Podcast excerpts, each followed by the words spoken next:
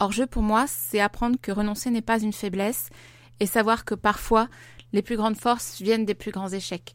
C'est patienter, changer de chemin s'il le faut, mais vouloir le bonheur quoi qu'il arrive. Bonjour Christelle. Bonjour. Merci de témoigner aujourd'hui. Eh bien, je suis ravie d'être là, même si je suis loin. Est-ce que tu peux te présenter, s'il te plaît? Alors, euh, je m'appelle Christelle, euh, j'ai 38 ans, plus pour très longtemps, mais encore 38 ans. Euh, J'habite en Gironde avec mon mari et mon bébé qui a 6 mois. Et voilà, donc on travaille pas en ce moment, enfin moi je suis en congé parental, mon mari lui fait du télétravail et, et tout va bien. Alors ça fait combien de temps que tu es avec ton mari? Mon mari, je l'ai rencontré en 2003, à la fin de l'été 2003. J'avais 22 ans. Et lui, il avait 20, 23, voilà. Et euh, bah, on s'est de suite entendu puisqu'on est très rapidement sortis ensemble et on a très rapidement vécu ensemble aussi. Donc on était installés, euh, on était installés à fin d'année 2003, on était installés ensemble. Hein. Au bout d'un mois, c'est allé très vite. Et euh, par contre, on a mis un petit peu plus de temps à, à se marier puisqu'on s'est marié euh, euh, que dix ans plus tard, mais on a vécu ensemble de suite. À quel moment vous avez eu envie d'agrandir votre famille? Moi, l'envie euh, d'avoir un enfant, elle a toujours été ancrée en moi. Ça a été quelque chose de, de... même sans avoir de copains, c'était c'était en moi. Euh, après, euh, lui avait eu besoin d'un petit peu plus de temps pour euh, pour maturer, on va dire sa sa décision. Non pas qu'il en voulait pas, mais qu'il voulait se sentir prêt, euh, vu qu'il a pas eu une enfance particulièrement facile. Mais il, il avait besoin d'un petit peu de temps. Enfin, on s'est décidé à peu près en 2006. On a arrêté la contraception, mais on n'a pas euh, non plus euh, calculé, euh, on n'a jamais compté en fait. J'étais dans l'optique un petit peu façon film américain. on découvre un jour le test positif et, c'est le bonheur, c'est la joie, mais on calcule rien de spécial et, on laisse faire la, nature, on va dire. Alors, est-ce que la nature vous a donné satisfaction? Bah, euh, la nature a fait que euh, bah, il, s'est rien passé. Euh, alors c'est vrai qu'au début euh, on s'en est pas vraiment inquiété parce que bah, justement c'était euh, comme on cherchait pas euh, spécialement à avoir un enfant à tout prix, à tout prix, on voulait vraiment euh, prendre, prendre notre temps et, et ne pas être obnubilé par ça. On a laissé passer un petit peu de temps et puis on a déménagé. Il y a la vie qui a fait que qu'on était très occupé à côté. Donc en fait, quand on s'est vraiment inquiété de savoir ce qui marchait pas, on savait déjà que ça marchait pas. C'est-à-dire qu'on a mis à peu près, je dirais, 4-5 ans euh, à vraiment entrer dans le vif du sujet, à se dire bon bah là on sait que ça fonctionne pas, euh, qu'est-ce qu'on fait? Pourquoi vous avez mis autant de temps à vous inquiéter de la situation? On a mis du temps bah, parce que bah, je, voilà c'était c'était la vie. On était jeunes on était pas moi j'étais pas prête non plus. Je pense pas que j'étais prête à avoir un enfant mais je pense pas que j'étais prête à rentrer dans tout le côté médicalisé etc je sais que ma maman a eu des difficultés à, à avoir son premier enfant qui, qui était moi. Et, euh, et du coup j'ai toujours eu c'est toujours resté un petit peu euh, euh justement ce, ce côté ça, va être difficile ça va être compliqué c'est c'est une souffrance. Donc euh, j'avais pas envie de rentrer là dedans euh, j'étais pas prête pour euh, pour le médical quoi. Et tu ressentais quoi à chaque fois que hum, tu avais tes règles et que tu constatais que tu n'étais toujours pas enceinte? C'était toujours forcément une déception. Euh, après, il y avait aussi le fait que j'avais pas des cycles réguliers. Donc euh, forcément, euh, des tests, j'en ai fait plein. Donc forcément, quand, euh, bah, quand, on, quand on n'a pas ses règles pendant euh, trois mois et que le test il est désespérément négatif, euh, c'est forcément décevant, ouais. Alors comment se passent vos premiers pas dans le monde médical? Alors, nous, on a commencé, le premier gynécologue qu'on a vu, euh, apparemment s'inquiétait était plutôt euh, du style classique donc ne s'inquiétait pas trop de des messieurs on va dire donc c'était surtout euh, il fallait que moi je fasse d'abord les courbes de température euh, ce, genre de trucs tous les examens hormonaux donc euh, on va dire que ça fait un petit peu aussi partie de l'inconscient collectif, c'est que si ça marche pas, bah, c'est madame. Et euh, bah, au bout de trois mois, une fois que j'ai fait les examens hormonaux, on a testé, on a fait le spermogramme de monsieur. Après, ça s'est enchaîné entre guillemets. On a changé de gynécologue parce que la première nous a pas plu. Justement, elle était euh, très euh, très froide, assez inhumaine, ben, justement par rapport aux résultats de, de mon mari quand elle a vu les résultats du premier spermogramme, alors qu'on se posait quand même beaucoup de questions, que on savait déjà que un spermogramme isolé c'était pas forcément euh, évident que, que ce soit un, souci. Elle, elle a regardé le truc c'était pas génial quoi. Euh, il y avait très très très peu de spermatozoïdes. Euh, il y en avait 100 000. Donc euh, c'était vraiment par rapport à ce qu'il faut. Il en faut des des, des, millions quoi normalement. C'était vraiment euh, on, on, sentait qu'il y avait quelque chose qui clochait. Elle elle a regardé ça. Elle lui a dit oh bah vous monsieur c'est pas la peine. Et elle l'a plus regardé. On est sorti de là, on s'est dit ben on va pas y retourner. Et euh, ça fait partie un petit peu bah, justement de, de la longueur de notre parcours. C'est qu'après, pour trouver un nouveau gynécologue qui consulte des nouveaux patients et qui va bien euh, nous prendre en charge, mon prochain rendez-vous, je l'ai eu un an et demi après, quoi. La gynéco suivante, elle, elle a pas cherché à, à, me faire faire les courbes ni quoi que ce soit. Elle a bien vu que, que c'était un problème. Par contre, euh, euh voilà. Après, on a eu vraiment le, le gros du euh, des examens, donc effectivement la, fameuse hystérosalpingographie que tout le monde redoute, et elle nous a envoyé directement au centre de PMA.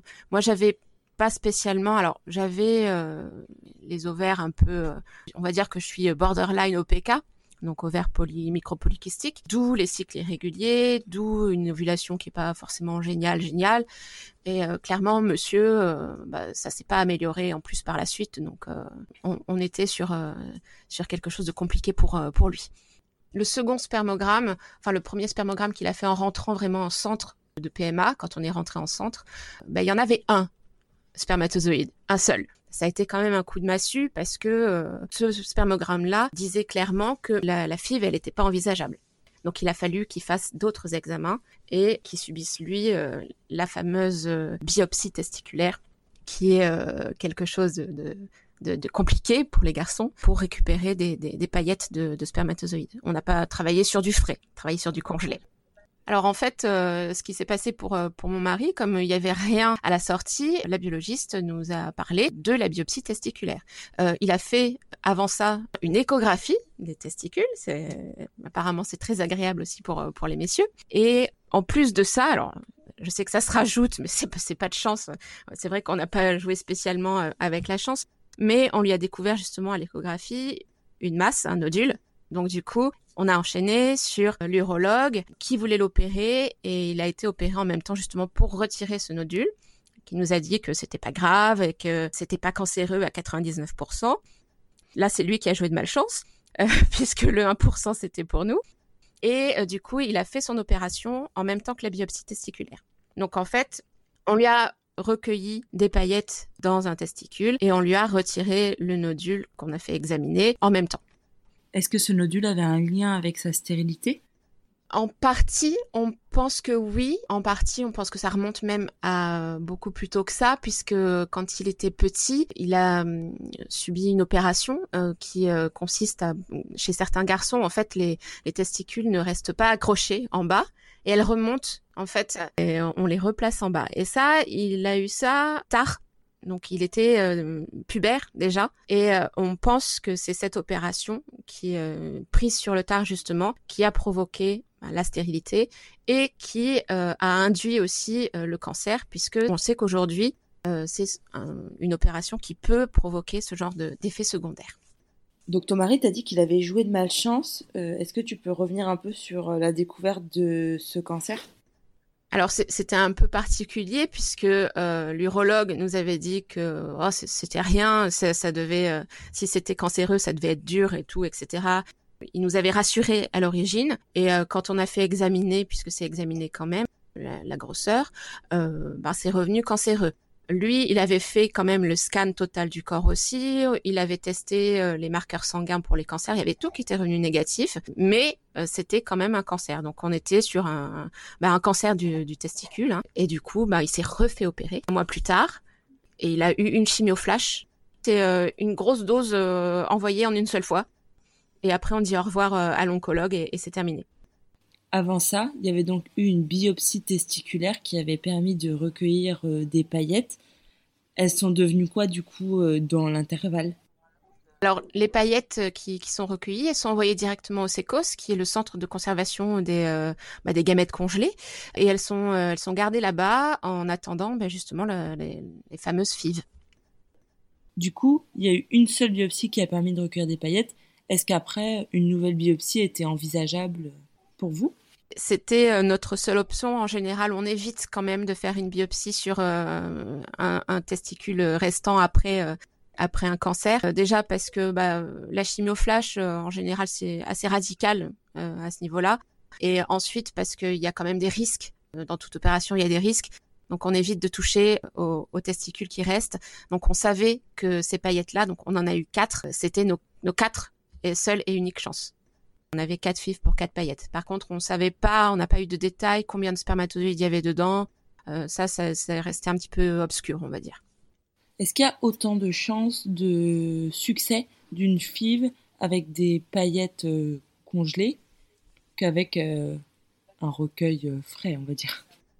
Bah, ça, ça peut marcher très bien, mais c'est vrai que c'est quand même des spermatozoïdes qui sont moins matures que quand ils sortent directement. On nous l'avait dit. Hein. Bon, bah c'est vrai que les spermatozoïdes, quand ils sont congelés directement à la source, c'est un petit peu plus euh, délicat. Il y en a sans doute, euh, il y a sans doute pas mal de pertes, je pense, sur sur les paillettes, mais ça reste quand même des chances qui, qui sont bonnes hein, en général. Je pense qu'il y a plein d'enfants qui sont nés de cette méthode-là. Hein.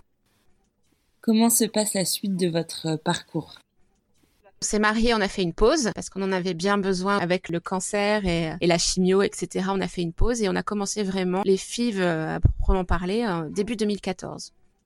Pendant ce temps-là, est-ce que vous continuez à essayer naturellement? Oui, on va pas se, s'empêcher d'avoir une chance. On sait jamais. Hein, euh, on entend plein de plein de récits comme ça, hein, donc pourquoi pas? Et euh, mais c'est vrai que comme moi, j'ai toujours euh, ben, des, des, cycles assez irréguliers. Je teste quand même. Je me dis tiens, ah, pourquoi pas? Surtout que là, ça m'a envoyé plein de signaux. Vraiment, euh, c'était, j'avais, j'avais des nausées, j'avais tout ça. C'était vraiment mon corps qui me disait regarde, de toute façon, tu te fais des films, vas-y, dépêche-toi, c'est le moment, tu peux y aller. Donc voilà, on a vraiment commencé les FIV, voilà, en début d'année 2014. Et c'est allé très vite puisqu'on a enchaîné, on a enchaîné quoi. Alors, comment se passe euh, votre euh, entrée en FIV? Quel protocole euh, vous suivez? Bah là, on est sur une FIV XI, forcément, puisqu'on est sur du matériel décongelé. Donc, c'est avec injection directement des spermatozoïdes dans les, dans les ovocytes. Et donc, moi, ça se passe comme une FIV classique, on va dire. J'ai les stimulations qui se passent plus ou moins bien et euh, il récupère les paillettes, le séco livre, j'imagine, les paillettes de spermatozoïdes et il travaille sur, euh, sur ça. Et sinon, moi, ça n'a rien changé par rapport à un protocole euh, classique, on va dire. C'est-à-dire que j'ai ma phase de stimulation, mes piqûres quotidiennes pendant environ dix jours, sauf quand ça se passe pas bien, vu que bon, moi j'étais un petit peu, euh, on va dire que j'avais des des ovaires récalcitrants apparemment. Donc j'ai eu des stimulations qui ont duré, euh, je crois que j'ai le, plus gros que j'ai fait, c'était 21 jours de piqûres quotidiennes avec euh, bah, les examens tous les tous les trois jours pour vérifier comment ça pousse, etc. Et euh, la ponction au bout. Et après, ça se passe tout à fait bah, comme une FIF classique. Est-ce que vous avez parlé de votre parcours à vos proches? On a toujours été hyper transparents euh, à ce niveau-là. On a toujours été euh, euh, bah, justement très très libre d'en discuter. On a toujours parlé à notre famille, à mes parents, à nos amis, vraiment hyper hyper librement. Je pense que ça a fait partie aussi du fait qu'on le vive plutôt bien. J'ai jamais eu de tabou vis-à-vis -vis de ça, lui non plus, et on a été très bien soutenu par euh, bah, par nos amis, notre entourage, etc., qui savaient euh, au jour le jour, hein, quasiment, hein, comment ça se passait, quand ça se passait. Euh, moi, je travaillais pas à cette époque-là parce que bah, c'était compliqué. on n'était pas, il n'y avait pas encore de, de loi, la loi qui était passée pour pour les absences autorisées pour les filles. Ça, ça n'existait pas.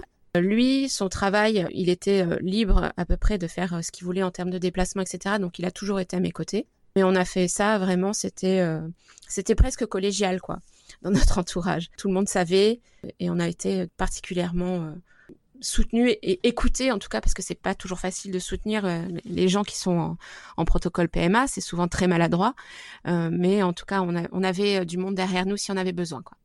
Comment est-ce que tu gérais les annonces de grossesse autour de toi?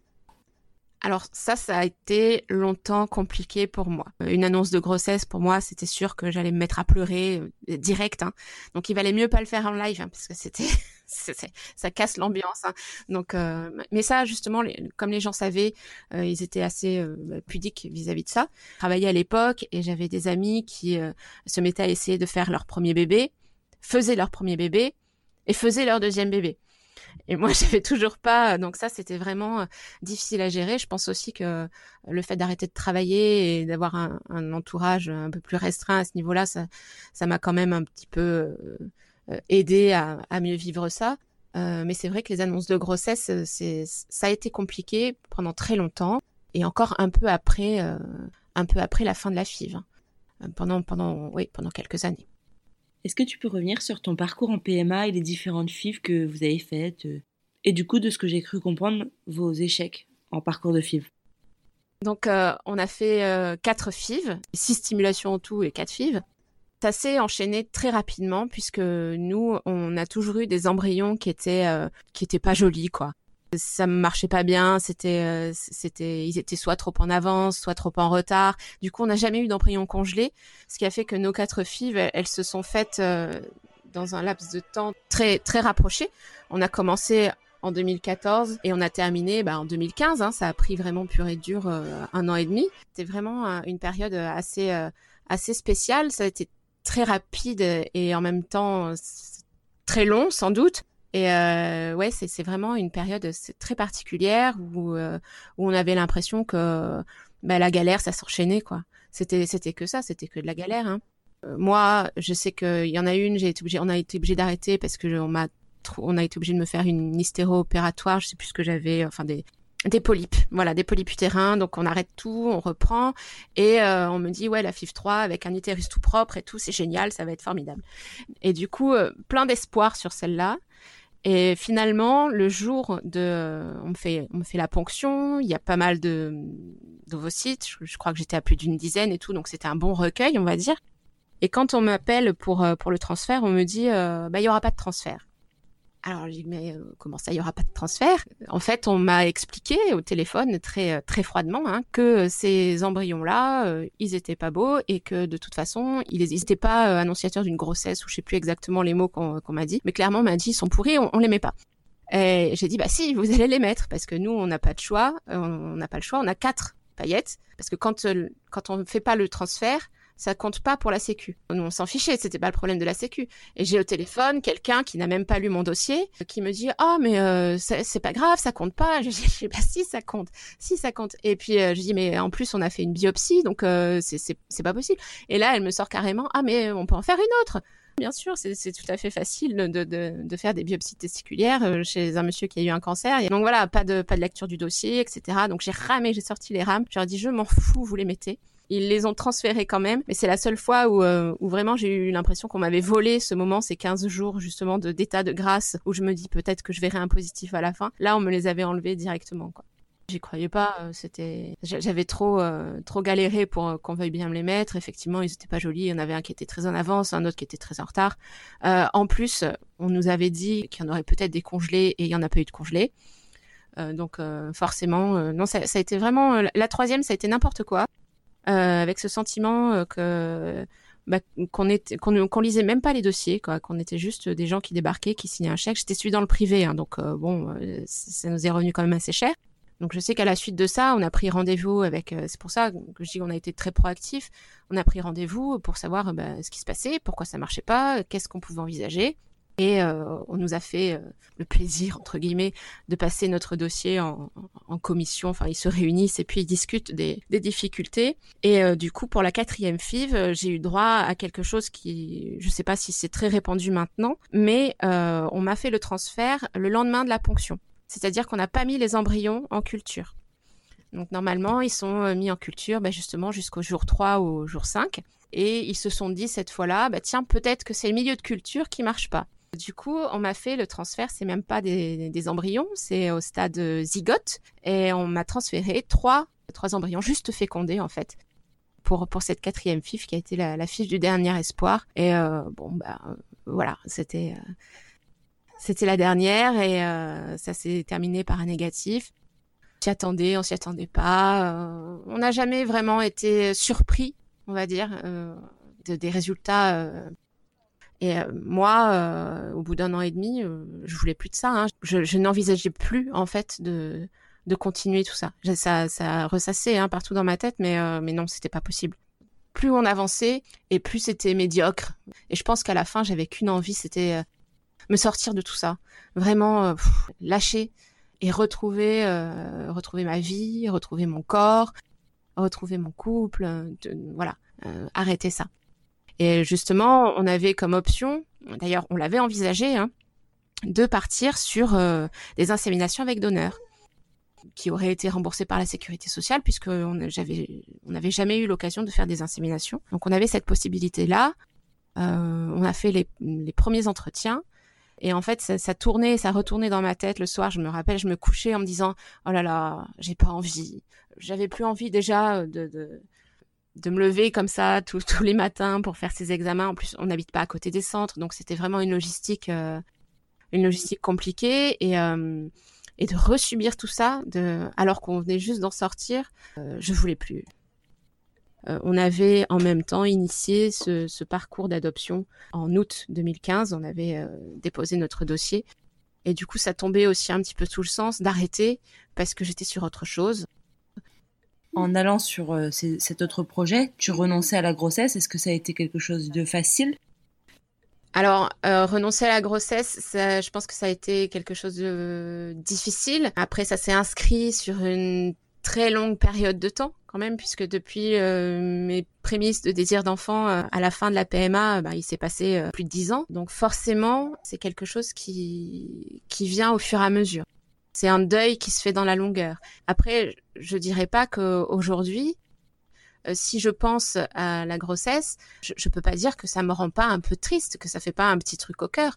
Mais c'est vrai qu'on, par rapport à ça, euh, je suis quand même vachement plus sereine. C'est la décision la plus courageuse que j'ai jamais faite d'arrêter ça et de faire vraiment le deuil parce que je n'en pouvais plus. Et en fait, il y a des gens qui, qui viennent après dire ouais, faut s'accrocher, faut garder espoir, c'est important, tu l'auras ton bébé, etc. Et c'est hyper dur à entendre pour les gens qui ont eu ce courage d'arrêter de dire stop ou qui sont sortis de la PMA sans enfant parce que ça n'a pas marché, parce qu'il y a des cas qui sont compliqués, euh, de voir tous ces gens qui sont persuadés qu'en fait, euh, quand ça marche pas, c'est parce qu'on n'a pas de volonté ou qu'on, pire, il y, a quand même des gens qui, qui se disent dans la tête des gens, euh, c'est parce qu'on voulait pas vraiment en fait d'un enfant. Au moment où j'ai choisi d'arrêter, je pense qu'aujourd'hui, avec le recul, peut-être pas que je serais peut-être pas morte physiquement, mais euh, j'aurais laissé euh, une trop grande partie de moi euh, là-dedans. Il y avait plus de risques en fait de me perdre moi que, que de continuer ça quoi. C'était voilà, je je pouvais plus. Vous avez pris la décision de vous lancer dans le dans ce grand projet qu'est l'adoption. Comment ça s'est déroulé pour vous? Quelle est la procédure?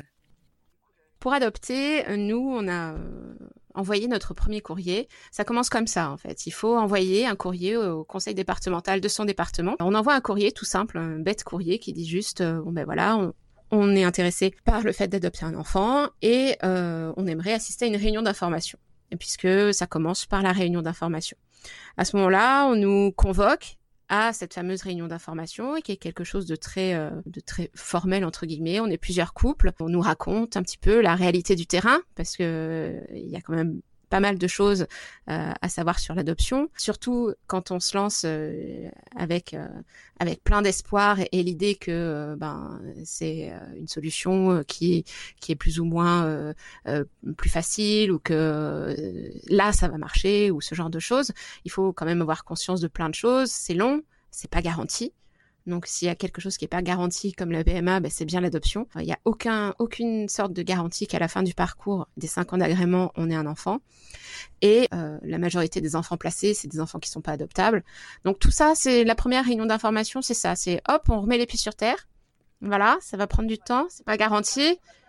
Euh, en 2015, on a fait la première réunion d'information. Je me souviens que j'étais encore euh, moi en processus de PMA. On avait entamé, je crois que c'était la FIV, la 3, Alors, faut savoir aussi que bah, souvent, on n'aime pas trop. Il euh, y, y, a plein de, départements où, euh, où on nous dit qu'il faut être clair avec euh, avec son projet et ne pas être en, en processus de PMA quand on commence l'adoption.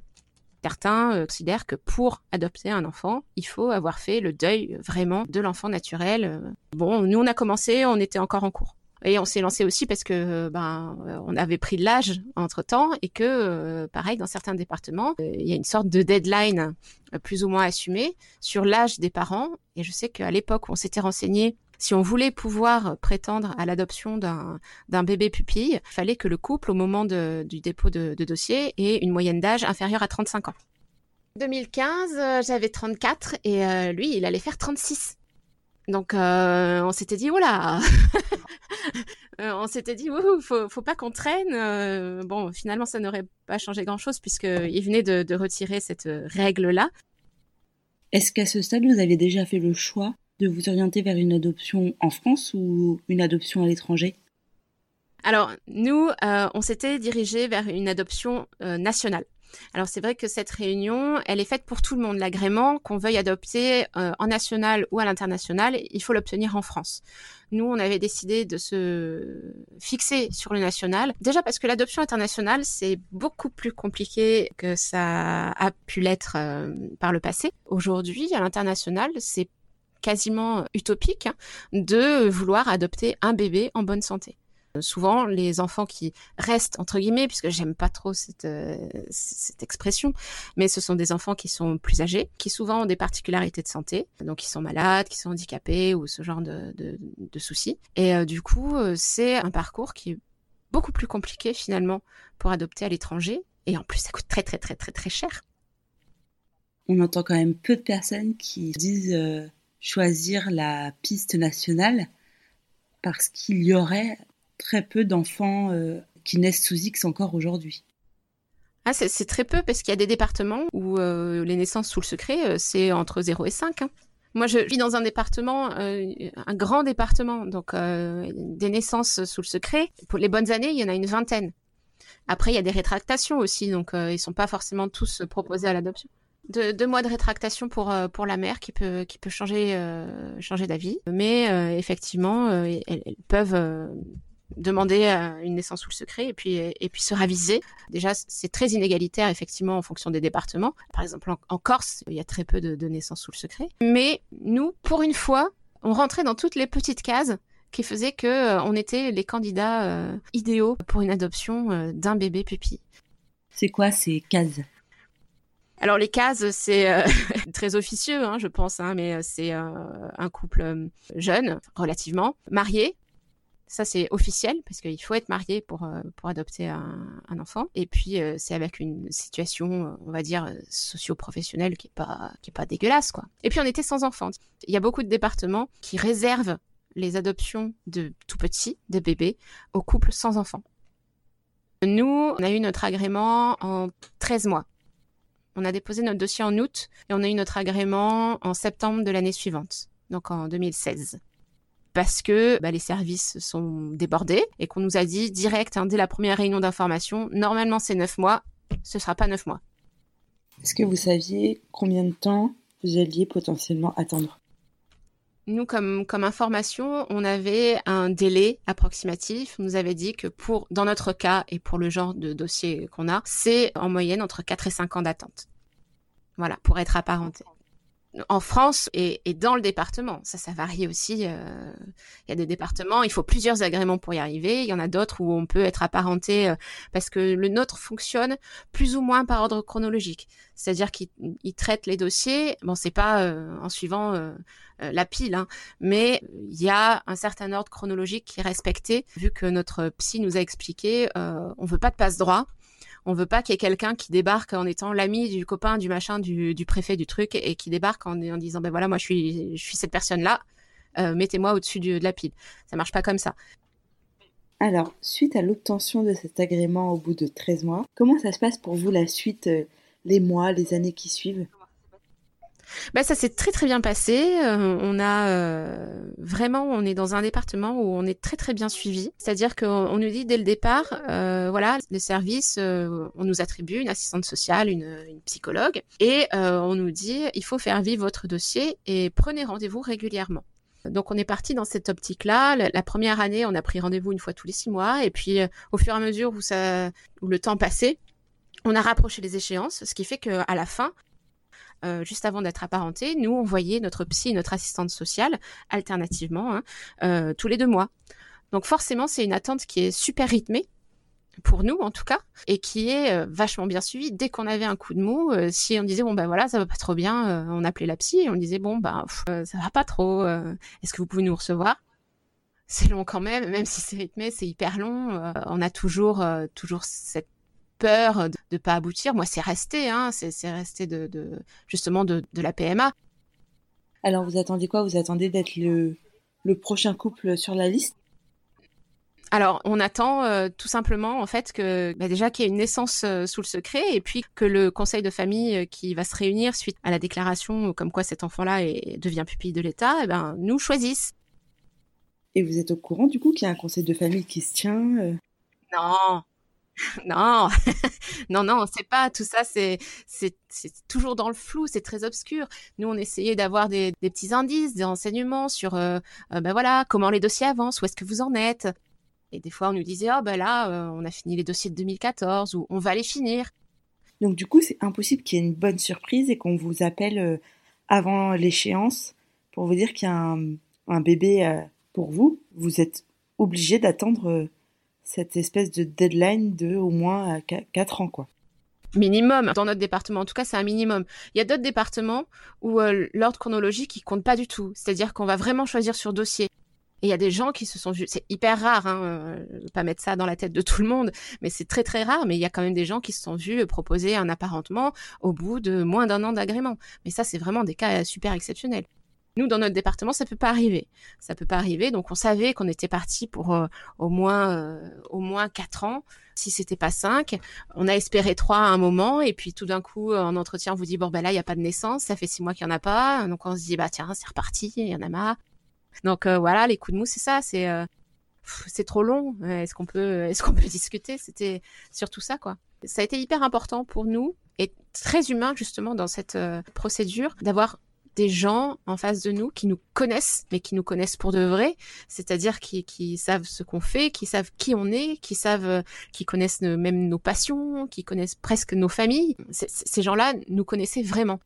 Et ça a été super important. Je pense que c'est pour ça que nous, on l'a tellement bien vécu comparé à, d'autres d'autres départements où la procédure ça va être ben voilà vous avez votre agrément maintenant vous attendez point il y a une actualisation de l'agrément au bout de deux ans qui est obligatoire, mais sinon, il y a des gens qui, ne sont jamais revus par leur équipe, quoi. Mais il y a aussi une part de, proactivité parce que c'est sur notre initiative. Euh, je sais qu'il y a eu, bah, par exemple, on a vu, euh, on a vu le reportage de d'Ingrid Chauvin. Je ne sais pas si tu l'as vu, mais euh, on a senti des gens qui étaient largués, quoi parce qu'on leur avait rien expliqué, parce que tout d'un coup, ils réalisaient que, oh mon dieu, mon dossier, ça fait quatre ans et il est presque fini, qu'est-ce, qu'est-ce que je fais?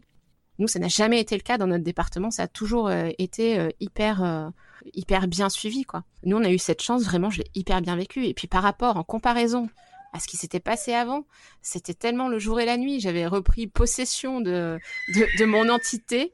Et, et du coup, ouais, on était bien, quoi. S'il y a un parcours, on a été bien, c'est bien celui de l'adoption. Comme quoi, il peut aussi arriver des trucs bien euh, dans les trucs pas bien. Mais euh, on a vraiment euh, eu des gens hyper à l'écoute et qui étaient là pour, nous. Alors, est-ce que tu peux nous raconter si tu as eu ce fameux coup de fil. Oui, oui, oui. Ben, alors c'est un peu spécial parce que c'est vrai que nous, on avait dans l'idée souvent euh, entre entre gens qui attendent pour l'adoption, on parle du coup de fil magique. Et euh, notre coup de fil, il n'a pas été si magique que ça parce qu'en fait, euh, on nous a appelé, mais on nous a pas dit pourquoi c'était. Mais dans la procédure, on savait que c'était à 99,9% pour pour ça. Mais seulement, on, on, te le dit pas. On te le dit pas. Donc, on te passe un coup de téléphone le vendredi. Nous, nous a appelé un vendredi. On a appelé le vendredi 2 janvier. Hein. Donc, début d'année de, cette année 2020. voilà, 2020. En Noël 2019, on était tellement triste et tout. Enfin, c'était voilà, on se disait bon. on, s'attendait tellement à ce que ça arrive dans 2019, on avait tellement l'espoir de ça qu'on était vraiment déçus et, et, un peu, ouais, un peu patraque à la fin de l'année. Et le 2 janvier, on nous appelle. Alors évidemment, euh, comme ça se passe jamais euh, comme dans les films, bah moi j'étais aux toilettes hein, quand on m'a téléphoné et quand ça a rappelé, j'ai dit à mon mari mais j'ai dit regarde c'est le conseil départemental. Il me dit mais décroche et, euh, et et du coup c'est lui qui a parce qu'en plus comme comme on n'a pas décroché la première fois et que moi j'avais pas de message sur mon répondeur, puisque mon répondeur m'a dit que j'avais un message, mais genre une heure et demie plus tard, je me suis dit, oh là là, quand est-ce qu'ils vont rappeler? Parce qu'on n'avait pas le numéro de la personne qui, euh, qui, nous a, qui nous a téléphoné. Alors on pouvait pas rappeler. Donc on était un petit peu euh, à cran, on va dire. Et du coup, la dame nous a rappelé et, euh, et nous a dit, bon ben voilà, dans le cadre de votre dossier, vous avez rendez-vous lundi avec, avec la responsable du, du service adoption. Donc là, euh, évidemment, alors euh, mon mari pose la question forcément, mais euh, c'est pourquoi? Ah, mais c'est dans le cadre de votre dossier, machin. Bon, on, sait que c'est ça, on sait que c'est ça, mais en même temps, il y a quand même cette petite part de doute là qui est qui, qui est là et qui, qui se dit qu'est-ce qui se passe? Si ça se trouve, il manque un truc. nous, on avait, j'ai un groupe sur Facebook où on n'est que des gens de notre département à attendre pour une adoption ou qui ont adopté. Donc, on savait qu'il y avait eu euh, un couple, un couple de connaissances qui avait adopté ben, en, novembre, je crois. On savait que ça se passait comme ça. Quand, on en a parlé du coup de téléphone, on m'a dit mais c'est ça, c'est ça, c'est ça. Mais oui, en même temps, oui, on savait que c'était ça, et en même temps, on voulait pas se dire que c'était absolument ça. Donc, euh, on l'a pas annoncé aux gens. Je pense qu'on a passé euh, les. Euh, oui, c'était jeudi, jeudi 2, 2 janvier. On a passé quatre jours un petit peu sur les dents, hein, complet. Hein. Euh, c'était long. Je, pense que ces quatre jours, ils ont été encore plus longs que ces, quatre ans et demi d'attente. C'était absolument horrible. Donc le, lundi, on était là-bas euh, à l'heure pétante, quoi. Et euh, donc on se présente là-bas, on est reçu euh, dans, le bureau de la responsable d'adoption, qui, qui ne nous connaît pas puisque c'est pas elle qui nous a suivis. Et euh, elle nous a demandé si on se doutait pourquoi on était là. J'ai dit bon bah j'espère que c'est pour une bonne nouvelle. Et euh, il nous a dit, ben, vous êtes parent d'un petit garçon. Voilà. Ah, j'ai l'émotion là, tu vois, il y a tout qui remonte. Du coup, on vous annonce que vous êtes parent, mais sans euh, vous redemander votre accord il n'y a pas, euh, comme nous, c'est pour un, enfant en bonne santé et que sans particularité. Hein, les particularités, c'est les petits soucis de santé, les choses comme ça. Euh, C'était pour un enfant en bonne santé, donc c'est pas le genre de dossier qui nécessite un délai de réflexion. Donc nous, on nous a dit vous êtes parents. Euh, il était là, quoi. bah, on nous raconte un petit peu euh, ses, ses, premiers mois, comment il s'appelle, euh, enfin quel prénom on lui a donné à la naissance. il s'appelait Raphaël quand il est né. Là, c'est euh, le service euh, de l'hôpital où il est né qui, qui lui a donné son prénom. C'est la mère peut donner hein, le, prénom, c'est pas c'est pas interdit. Donc euh, voilà, mais là c'est en l'occurrence c'est le, le service d'obstétrique hein, qui a donné les prénoms. Et du coup, on nous raconte un petit peu s'il y a quelques infos sur bah, le contexte pourquoi il est là. Nous, on, a, on sait très très peu de choses. Et puis, et puis on nous montre, on a des photos. Donc, on a deux petites photos qu'on avait, euh, où euh, tout petit, euh, deux mois, tout souriant, voilà. Et, et à partir de ce moment-là, bah, c'est le c'est le tsunami, quoi. je, je, je, pense que j'ai jamais vécu quelque chose d'aussi intense émotionnellement que, que ce jour-là, quoi. On s'y attendait sans s'y attendre, on, a, on était que là pour ça, c'était, enfin, c'était, c'était magnifique, quoi. C'était magnifique. Nous, il était, euh, il était en pouponnière. Hein. Ça arrive qu'il soit en, famille d'accueil, mais il était en pouponnière. Donc, euh, on nous dit, bah voilà, euh, la rencontre, c'est, lundi prochain. C'est hyper rapide. Et, tant mieux, hein, parce que là, à partir du moment où vous dites vous êtes parent, vous allez le rencontrer le temps, il vaut mieux que ce soit rapide, parce que sinon, ça, doit être difficile à gérer. On a eu un rendez-vous avec notre psychologue le mercredi qui nous a actualisé les infos qu'ils avaient sur, sur notre enfant. Après, ben, on a attendu le lundi. Le lundi, on avait rendez-vous euh, pour la première, euh, première rencontre de, de la semaine d'adaptation, puisqu'il y a une semaine d'adaptation qui est à la fois pour nous et pour lui, puisque c'est important. C'est une personne à part entière, même si c'est un bébé et qu'il a trois mois. Il a des émotions, euh, un caractère, il comprend un certain nombre de choses et, et du coup, voilà, il faut, euh, il faut le, le, ménager et puis, euh, et puis pas que lui, hein, parce que c'est tellement une avalanche de, de ouais, de, de, de sentiments et de et de nouveautés et, euh, et de choses qu'on revivra pas deux fois que ouais il faut euh, faut s'accrocher hein. Euh, mon mari le lundi euh, enfin le, le, jour de l'annonce lui il était malade moi j'ai été malade le lendemain donc voilà il y a il y a des choses qui, qui, qui, qui transparaissent même sur sur le corps quoi tellement tellement c'était quelque chose enfin voilà c'était l'aboutissement de tellement de d'années de, d'espoir, de, de, ouais, de galère, de tout ça. Ouais, 14 ans, quoi. 14 ans et, euh, et, le voilà et c'est comme s'il avait été là depuis toujours. C'est ça, c'est tellement énorme quoi. Ça fait trois mois qu'il est là et, euh, et c'est une évidence quoi. C'est juste extraordinaire. Quoi. Comment s'est passée la première rencontre euh, avec lui? Euh, La première rencontre, c'est à la fois euh, court et super intense aussi. Euh, il y a une semaine d'adaptation qui est bien rodée hein, quand même euh, dans notre département. C'est quelque chose qui est bien pris en charge, bien euh, bien cadré. La première rencontre, on se voit c'est-à-dire qu'on ne se touche pas. Euh, je sais que c'est difficile de concevoir qu'on puisse pas prendre un bébé dans ses bras la première fois qu'on le rencontre, mais euh, cette première rencontre-là, c'est à peu près une demi-heure, trois quarts d'heure, où on va se présenter à l'enfant. Lui, il est dans son transat, il a sa référente, puisqu'il a une référente au sein de la pouponnière qui a été là euh, quasi exclusivement pour lui pendant ses, premiers mois de vie. Et elle est là, à côté de lui. Oh, on dirait vraiment que tu décris la scène dans le film Pupille. Oui, mais oui, tout à fait. Je pense que c'est euh, s'il y a un film qu'il faut voir euh, sur euh, sur l'adoption, c'est bien celui-là parce que c'est presque un documentaire tellement c'est euh, c'est c'est c'est vraiment une référence. Nous, on a dit à tous nos amis, si vous voulez savoir ce qu'on ressent, regardez ça, quoi. Ce qu'on retient aussi beaucoup dans ce film, c'est l'importance des mots, du langage, de parler oui. au bébé. Oui, tout à fait. Toujours euh, bien euh, verbaliser euh, ce qu'on fait, euh, ce qu'on va faire, ce qu'on voilà, c'est toujours on est tout le temps en train de lui parler. Et, et ce jour-là de la première rencontre, ça, ça, a été beaucoup ça, beaucoup de sourires aussi. Je pense que j'avais un petit peu mal aux joues à la fin de de, de, de l'entrevue, mais euh, mais ouais. Et puis c'est c'est rigolo parce que je me suis sentie tellement timide alors qu'il a trois mois et que mais mais de se dire comme ça du jour au lendemain. Euh, c'est mon fils. Euh, C'était impressionnant.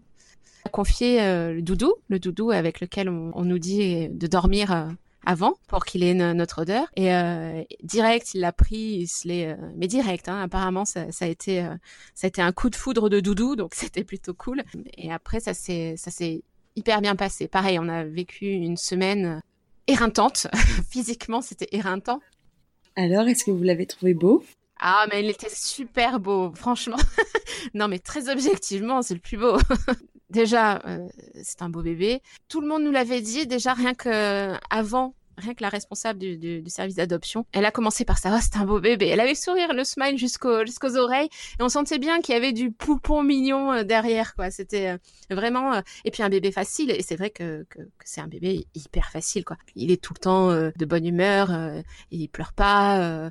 franchement, pour un premier enfant, on n'aurait pas pu rêver mieux. Hein. Qu'est-ce que vous connaissez du coup à votre fils de son histoire et de sa mère biologique? Euh, nous vraiment très peu de choses parce que apparemment il est arrivé comme un boulet de canon hein, et, euh, et, c'est vraiment le, le, on sait vraiment le strict minimum. Je pense pas qu'on aura plus d'infos. Je sais que des fois la mère peut laisser une enveloppe, euh, voilà. Ça arrive aussi que la famille fournisse un trousseau. Enfin, il y a, y a, plein de choses qui peuvent se passer à ce niveau-là. Euh, nous, c'était vraiment le strict minimum. Garder aussi contact avec avec sa référente on a ses, ses coordonnées, donc euh, de temps en temps on envoie des nouvelles. Ça fait partie de son histoire. Elle est en photo, on nous fournit un album photo, hein, donc euh, on pourra éventuellement lui présenter. Voilà, il y a, y a, plein de choses euh, qui lui appartiennent à lui et qui, qui, font partie de, de, de sa vie et qu'on prendra soin de lui transmettre, bien sûr, hein, quand il sera quand il sera plus grand ou quand il voudra. Qu'est-ce que ça change pour l'instant au quotidien dans sa vie de bébé? Qu'est-ce qui le différencie d'un autre bébé? Bah, rien du tout. Vraiment absolument rien. C'est un bébé complètement normal, on va dire. C'est nous qui, qui pouvons être amenés à dire qu'il a été adopté. Bon, pas, pas dans la vie quotidienne, hein, mais en tout cas chez le médecin, à la pharmacie, ce genre de trucs, administrativement, quoi. C'est surtout ça. Euh, puisqu'il a encore officiellement, euh, il a encore son ancien prénom, son état civil, c'est son état civil de naissance, tant que l'adoption plénière n'est pas prononcée. Donc forcément, euh, ça. C'est quoi du coup son état civil de naissance?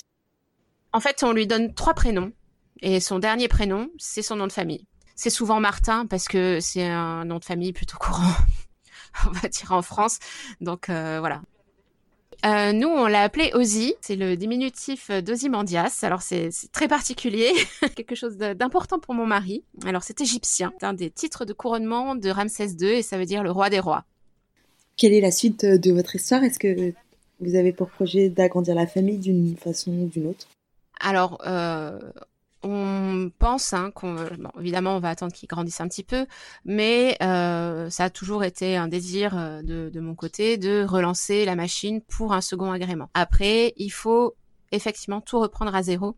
Et il faut aussi là qu'on ait conscience que euh, ben, ce sera pas tout petit, pourra pas avoir un nourrisson de nouveau puisque maintenant on est considéré comme des gens qui avons un enfant. Et il faudra euh, voir notre projet d'une façon plus large avec euh, une ouverture sur euh, l'âge de l'enfant, peut-être aussi sur les particularités médicales.